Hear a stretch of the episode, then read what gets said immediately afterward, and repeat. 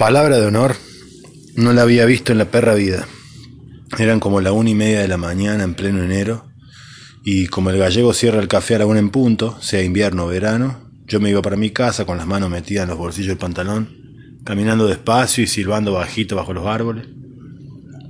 Era sábado, y al otro día no laburaba. La mina arrimó el falcon al cordón de la vereda y empezó a andar a la par mía en segunda. ¿Cómo habré ido distraído que anduvimos así cosa de 30 metros? Y ella tuvo que frenar y llamarme en voz alta para que me diera vuelta. Lo primero que se me cruzó por la cabeza era que se había confundido, así que me quedé parado en medio de la vereda y ella tuvo que volverme a llamar. No sé qué cara habré puesto, pero ella se reía. ¿A mí, señora? le digo arrimándome. Sí, dice ella. ¿No sabe dónde puedo comprar un paquete de americanos? Se había inclinado sobre la ventanilla, pero yo no podía verla bien debido a la sombra de los árboles. Los ojos le echaban unas chispas amarillas como los de un gato. Se reía tanto que pensé que había alguno con ella en el auto y estaban tratando de agarrarme para la farra. Me incliné.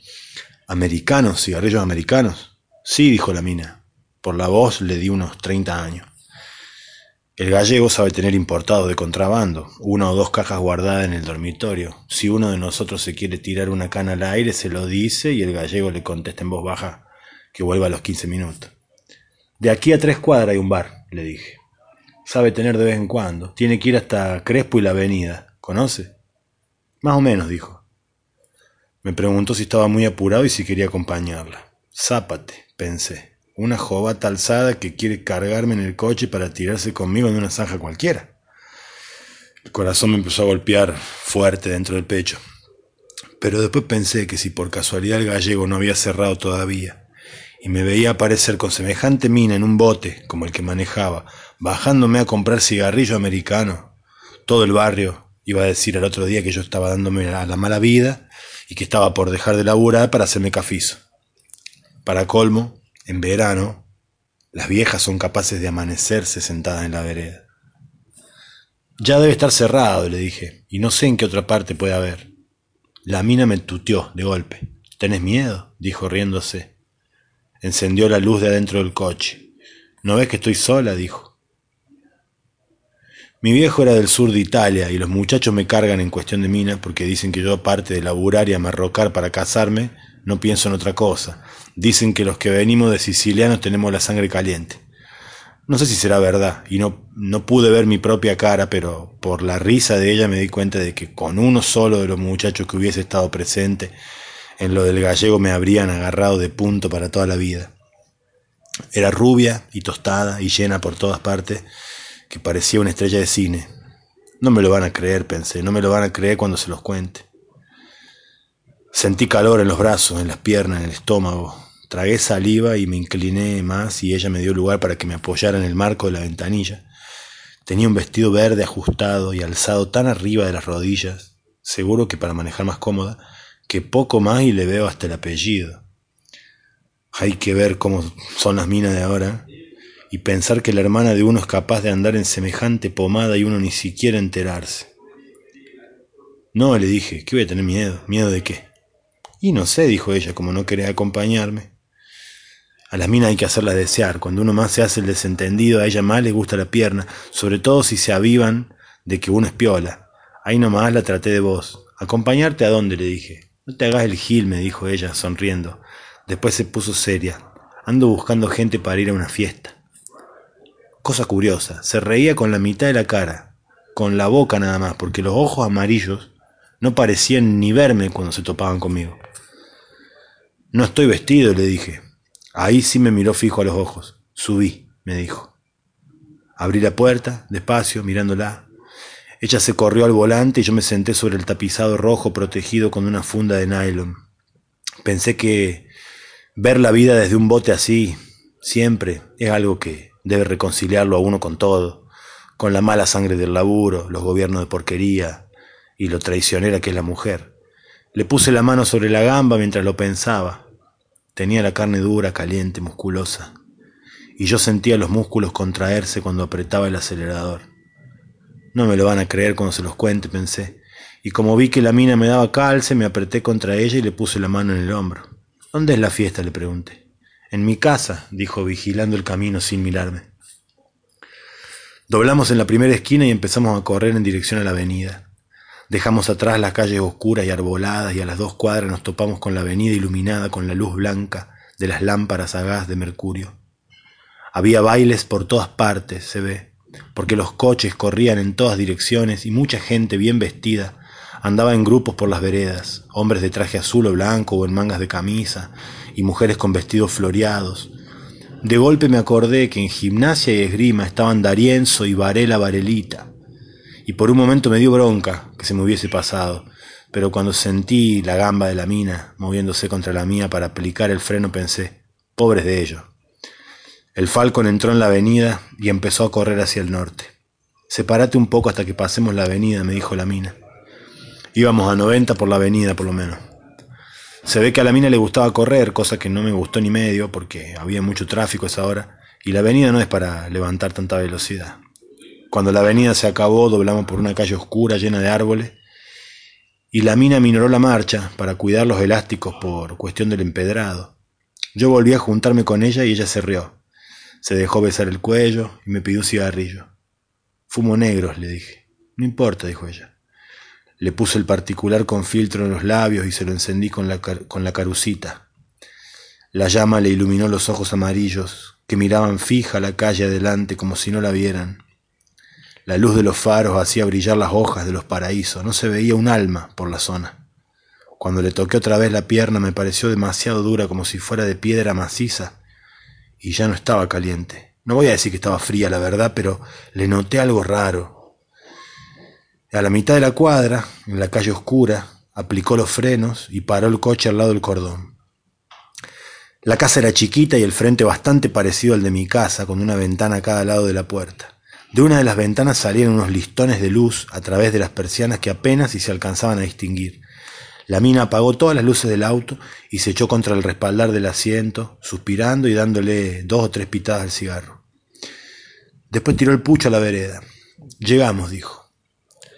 A mí me la iba a hacer tragar de que con semejante bote iba a vivir ahí. Era un bulín, clavado, pero no se lo dije, porque me fui al bofe enseguida y ella me dejó hacer. Tuvimos como cinco minutos a los manotazos y me dejó cancha libre, pero no sé, había algo que no funcionaba me daba la impresión de que con todo ella seguía mirando la calle por arriba de mi cabeza con sus ojos amarillos. Después me acarició y me dijo muy despacito, vení, vamos a bajar, no hagas ruido. Bajamos y ella cerró la puerta sin hacer ruido. La puerta de calle del bulín estaba sin llave y el umbral estaba negro, no se veía nada. Al fondo nomás se alcanzaba a distinguir una lucecita, reflejo de la luz encendida de alguno de los cuartos, la que se veía desde la calle seguro. Por un momento tuve miedo de que estuviera esperándome alguno para masijarme, pero después pensé que una mina que aparecía en un falcón no podía traer malas intenciones. Enseguida se me borraron los pensamientos porque la cosa me agarró la mano, se apoyó en la pared y me apretó contra ella, cerrando la puerta de calle. Me empezó a pedir que le dijera cosas. Y yo le dije corazón o tesoro o algo así, pero ella me dijo con una especie de furia, sacudiendo la cabeza que no era eso lo que quería escuchar, sino algo diferente. Era feo lo que quería, la verdad. ¿Para qué vamos a decir una cosa por otra? Y cuando empecé a decírselas, uno pierde la cabeza en esos casos, queda como ciego y hace lo que le piden. Me pidió que se las dijera más fuerte.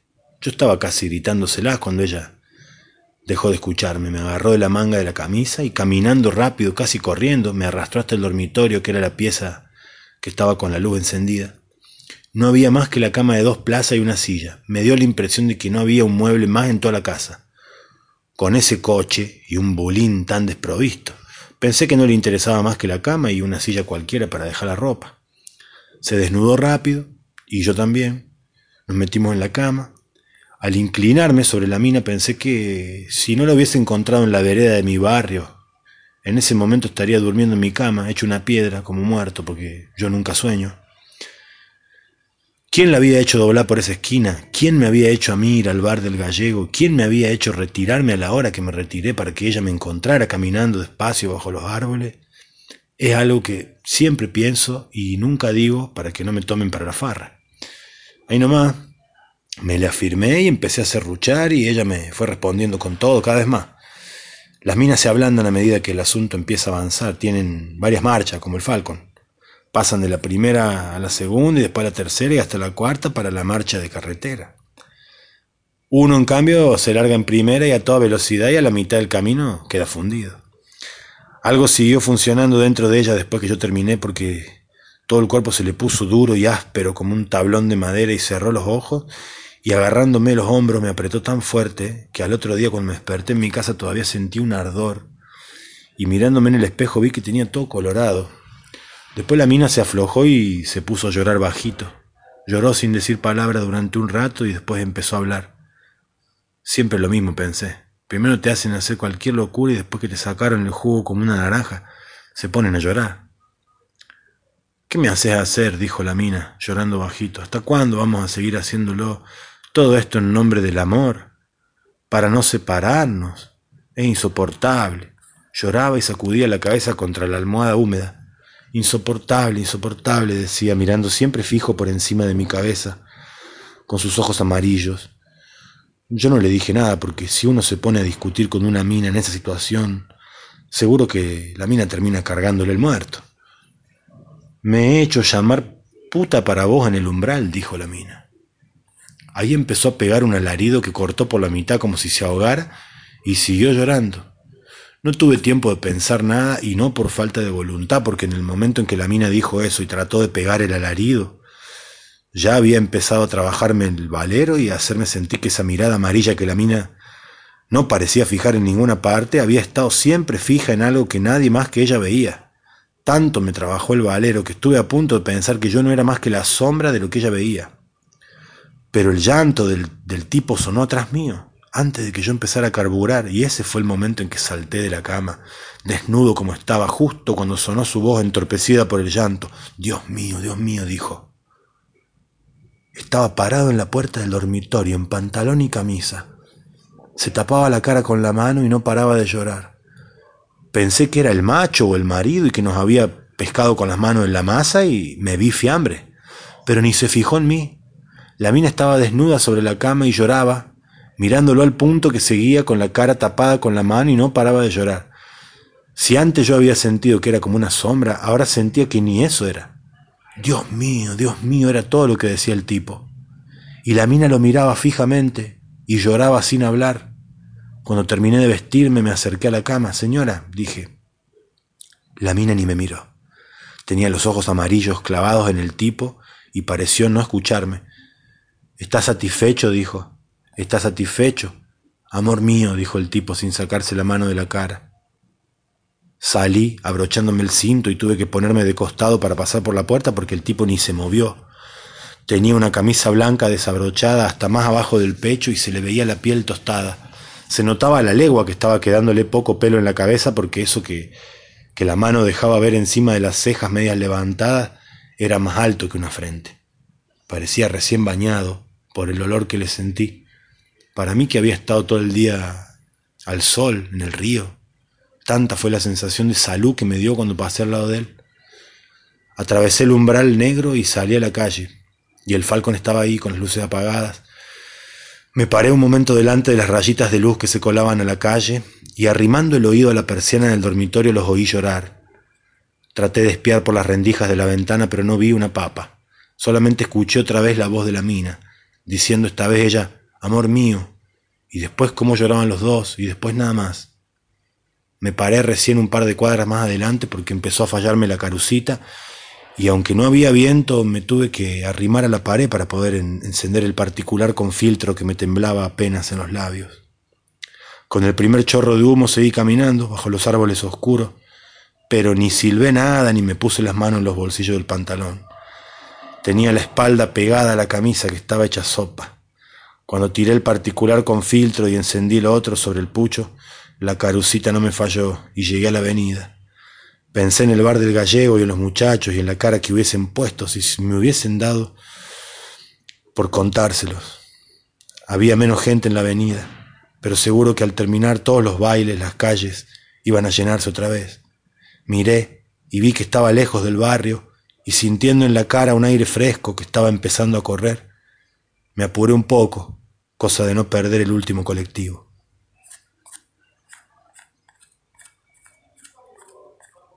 Verde y negro, a Raúl Beseiro, texto de Juan José Saer.